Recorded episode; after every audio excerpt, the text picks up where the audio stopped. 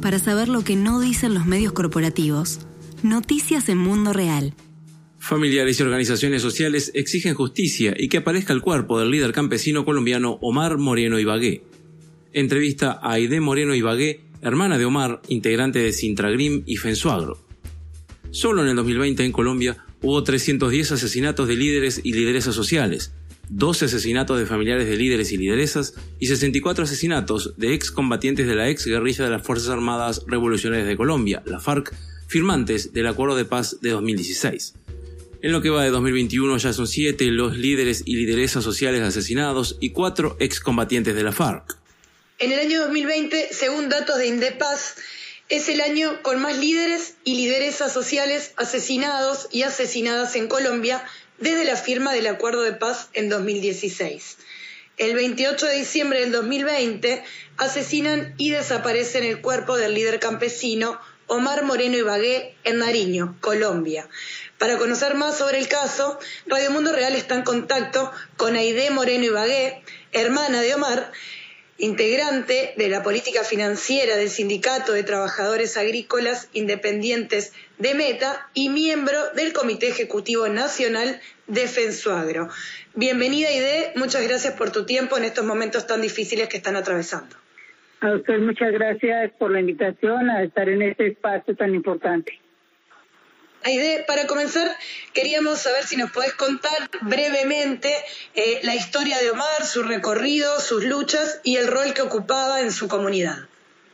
Bueno, muchas gracias por permitirme estar en este espacio y poder hablar un poco de la vida de Omar Moreno Ibagué, quien es mi hermano y bueno, todo su trabajo que ha desarrollado.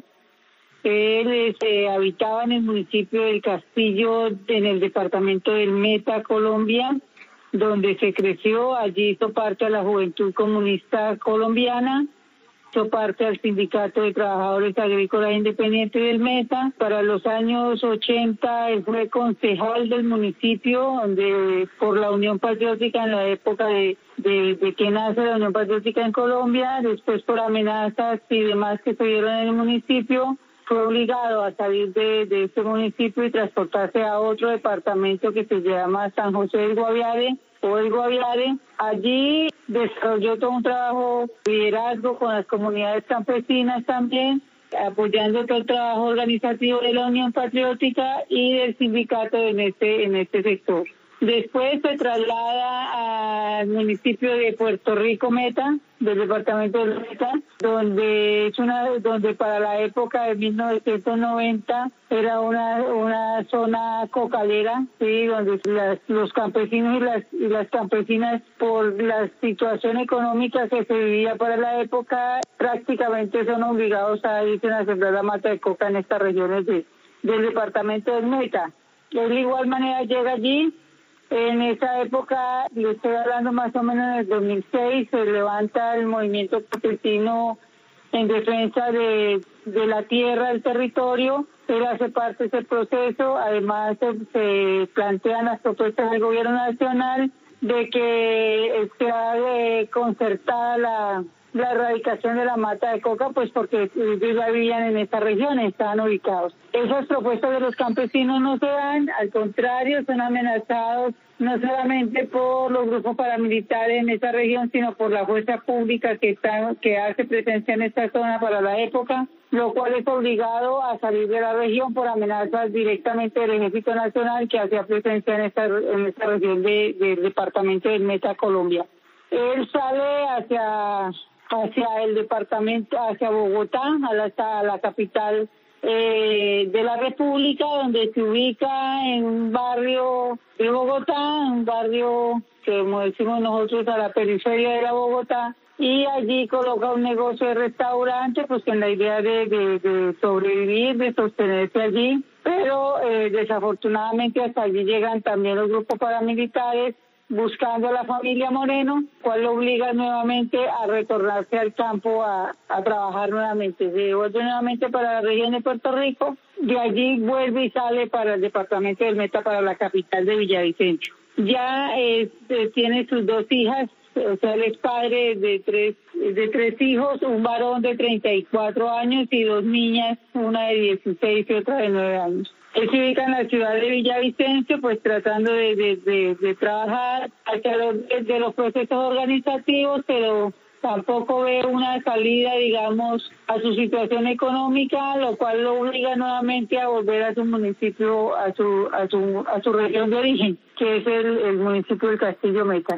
Allí nuevamente se ubica, le estoy hablando más o menos ya en el año 2017-2018, llega a la, presidencia de la, de la seccional del Sindicato de Trabajadores Agrícolas Independientes del Meta, donde empieza, digamos, a, hacer un trabajo con los campesinos y, de defensa del territorio y de mirar cómo, cómo cambiar, digamos, nuestra situación en la región. Creo que las necesidades, pues, eh, él veo la posibilidad de, desplazarse al departamento de Nariño, donde se sabía que hay un, o se sabe que hay un auge, digamos, de, de, trabajo, las posibilidades de vida, y es cuando él decide eh, dejar la presidencia del sindicato e irse a trabajar en esta región. Desafortunadamente el 28 cuando él se trasladaba de Llorente, Nariño hasta la capital que es Pasto, pues fue abordado por dos sujetos, por dos, bueno, por unas personas que se, movilizaban en dos motos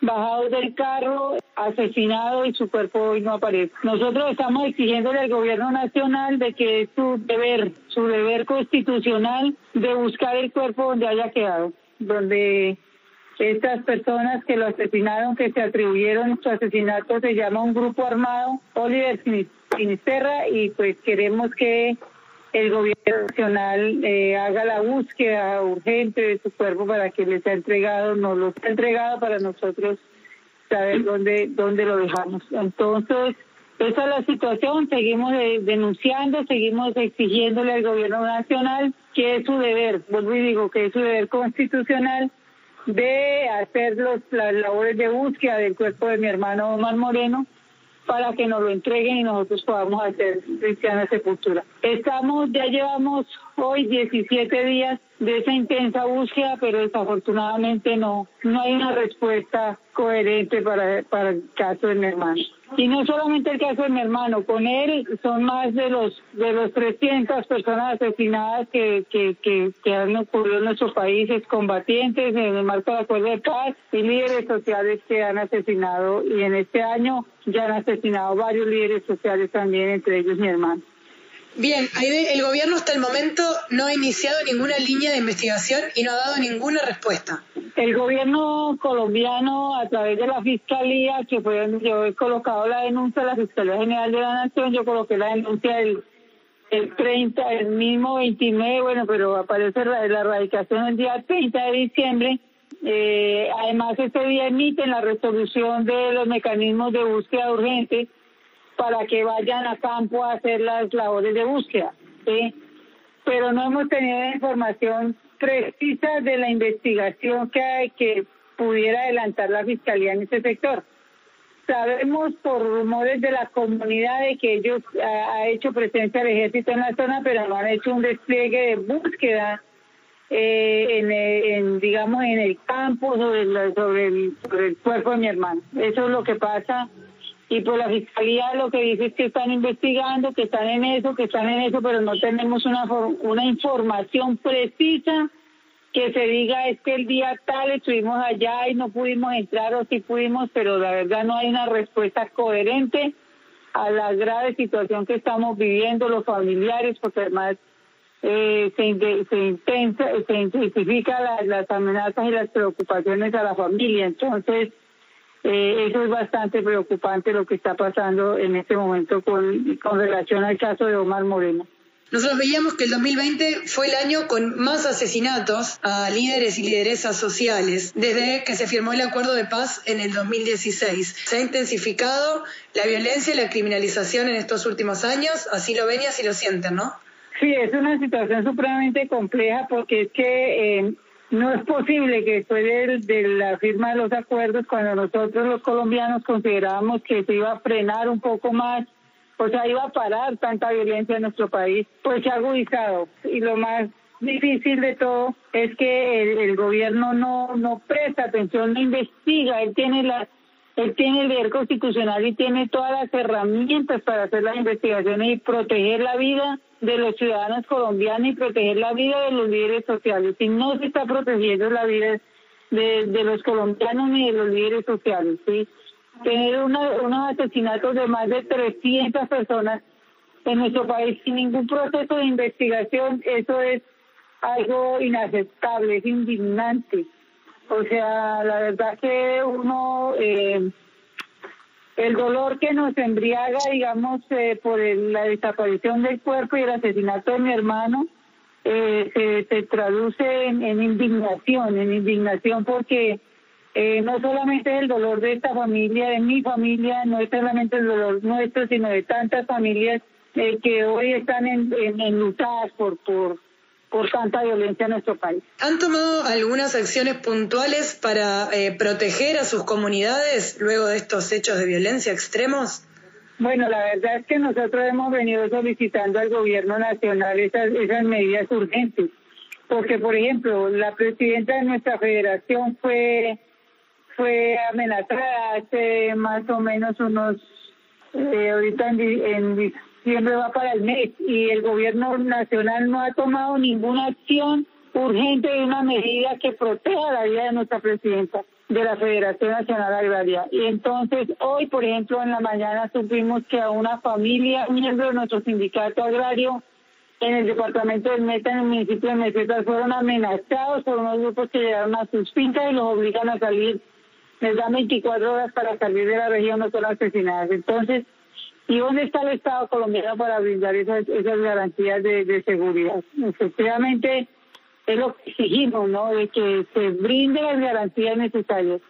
Hemos enviado unas notas eh, a las embajadas y las organizaciones están enviando unas notas a las embajadas de los países, de diferentes países, diciéndole al gobierno nacional que, eh, que se busque el cuerpo de Omar y que se proteja los líderes sociales en Colombia.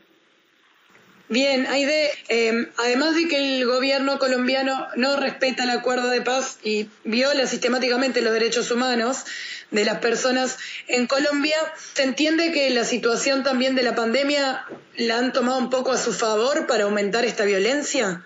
Pues el, confinamiento que hemos tenido en Colombia o el aislamiento que se ha tenido acá, que ha sido algo decretado por el gobierno nacional, ha sido para generar más hambre, más necesidades en el, pueblo colombiano y demás. Y la verdad que eh, ha habido como un crecimiento, digamos, eh, si se puede llamar, de los grupos armados al margen de la ley, delincuencia, qué sé yo, paramilitares y demás, que han llegado a muchas regiones del país, a muchísimas regiones del país, sin que el gobierno ejerza, digamos, esa, ese, ese deber constitucional de combatir o de acabar con esos grupos que van naciendo al calor de, digamos, de, situación que tenemos en las regiones, ¿no? Porque digamos que los, los espacios que, que dejó las FARC, las regiones, allí están más grupos de los que habían anteriormente. Sí, entonces el gobierno colombiano no puede hacerse oídos sordos de que aquí no está pasando nada. Aquí está pasando cosas, gravísimas con el pueblo colombiano, sobre todo con el campesinado que está siendo objeto de amenazas y lo están obligando nuevamente a salir de los territorios, obligándolos a salir de los territorios. Esa es una problemática que tenemos seriamente en nuestro país que que el gobierno dice además que aquí no pasa nada y no es cierto. Aquí sí está pasando algo grave y el caso de Omar es una muestra más de esos, asesinatos, de lo, de lo grave que está la situación en nuestro país. Solamente decirle a la comunidad que nos escucha, a todas las personas que nos escuchan, que nos ayuden a hacer presión en las embajadas de sus países para que, para que el gobierno colombiano haga las, las acciones que tiene que hacer de los mecanismos de búsqueda urgente para, para encontrar el cuerpo de mi hermano y nos lo haga y nos, y nos lo entreguen, porque eso es lo que queremos, que nos lo entreguen y que el gobierno nacional haga eh, eh, de manera urgente la búsqueda necesaria para que nos entregue el cuerpo de mi hermano Omar Moreno. Bien, Aide, esto de alguna manera deja claro la necesidad de la solidaridad internacionalista, ¿verdad? Para, bueno, denunciar estos hechos, mostrar al mundo la grave situación de Colombia y así, bueno, presionar y exigir al gobierno de Iván Duque no solo que respete y destine recursos al acuerdo de paz, sino que se haga cargo y haga justicia con los casos. Sí, que las organizaciones internacionales, pues que también garanten el proceso de paz actúen, ¿no? Eh, actúen de manera urgente frente a la, situación que se presenta en nuestro país. Bien, Aide, te agradecemos muchísimo estos minutos para Radio Mundo Real. Vamos a seguir de cerca este caso. Muchísimas gracias a usted por la invitación y por permitirnos estar en este espacio. Para saber lo que no dicen los medios corporativos, noticias en Mundo Real.